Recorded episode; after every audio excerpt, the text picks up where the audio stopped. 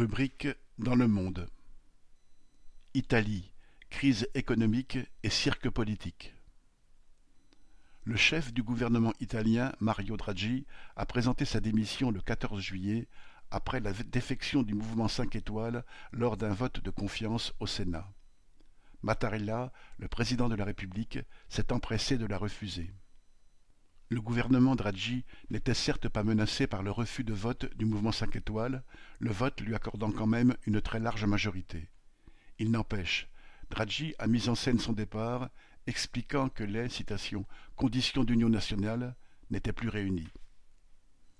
L'ex-président de la Banque centrale européenne avait formé son gouvernement en février 2021, rangeant derrière lui pratiquement tous les partis, de la gauche à l'extrême droite, à l'exception d'un seul grand parti, Fratelli d'Italia, Frères d'Italie, nom de l'hymne national. La formation d'extrême droite, dirigée par Giorgia Meloni, rivale de la Ligue de Salvini et héritière du parti fasciste, n'en promettait pas moins une opposition constructive. Cette attitude responsable de tout l'échiquier politique a permis à la bourgeoisie italienne d'offrir à l'Union européenne l'image de stabilité politique nécessaire pour devenir le bénéficiaire numéro un du plan de relance européen avec 180 milliards d'euros promis.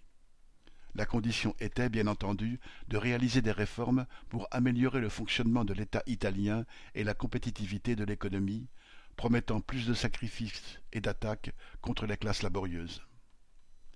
L'approche des élections législatives, prévues au printemps 2023, est le moteur de la crise actuelle.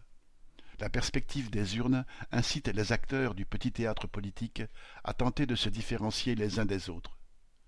On a donc entendu les dirigeants de plusieurs partis de la coalition gouvernementale, de Salvini à Comte, désormais à la tête du mouvement 5 étoiles, en passant par l'inoxydable Berlusconi, exprimer leurs nuances ou leurs désaccords sur tel ou tel aspect de la politique de Draghi. Pendant ce temps, les ministres issus de ces partis, visiblement bien installés dans leurs fauteuils, lui juraient au contraire fidélité. Cela a déjà conduit à l'éclatement du mouvement 5 étoiles. À l'épreuve des différentes combinaisons gouvernementales, exigeant à chaque fois de s'asseoir sur ses discours anticorruption ou antisystème, le mouvement 5 étoiles, qui disait vouloir, citation, rendre la politique aux citoyens, s'est usé et ne dépasse plus guère les 10% d'intention de vote. Alors, dit Maillot, ministre des Affaires étrangères des gouvernements Comte, puis de celui de Draghi, a quitté le parti avec des dizaines de parlementaires.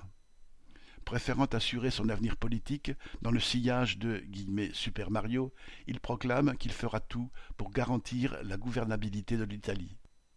À l'heure où chacun tente de se démarquer, c'est finalement Enrico Letta, le dirigeant du Parti démocrate de centre-gauche, qui demeure le soutien inébranlable de Draghi et de sa politique qui guillemets, sauvera l'Italie.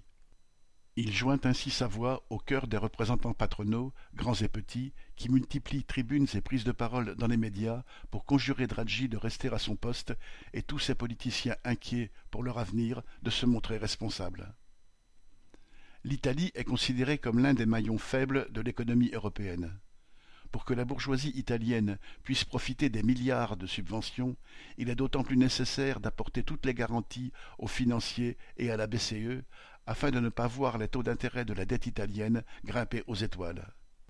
Ces garanties d'austérité et de rigueur budgétaire sont incarnées, aux yeux de la bourgeoisie italienne et européenne, par Draghi. Les politiciens de l'extrême droite ou du mouvement 5 étoiles, eux, tentent de se distinguer par une démagogie vaguement sociale qui prépare leurs futures campagnes électorales. Ce n'est certes pas sur elle que la classe ouvrière pourra compter pour combattre la précarité, les bas salaires et l'explosion du coût de la vie. Nadia Cantal